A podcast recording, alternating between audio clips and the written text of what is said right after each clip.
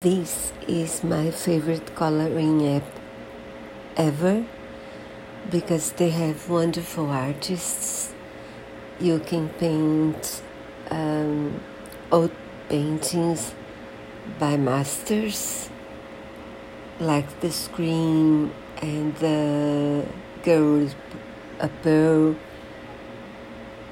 and also you can paint Disney's cartoons cartoons, you can paint um, original art. I don't know where they get it. There are loads of colors, but they choose which color for each place.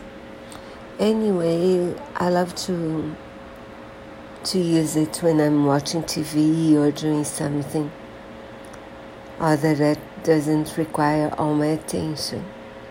So have fun.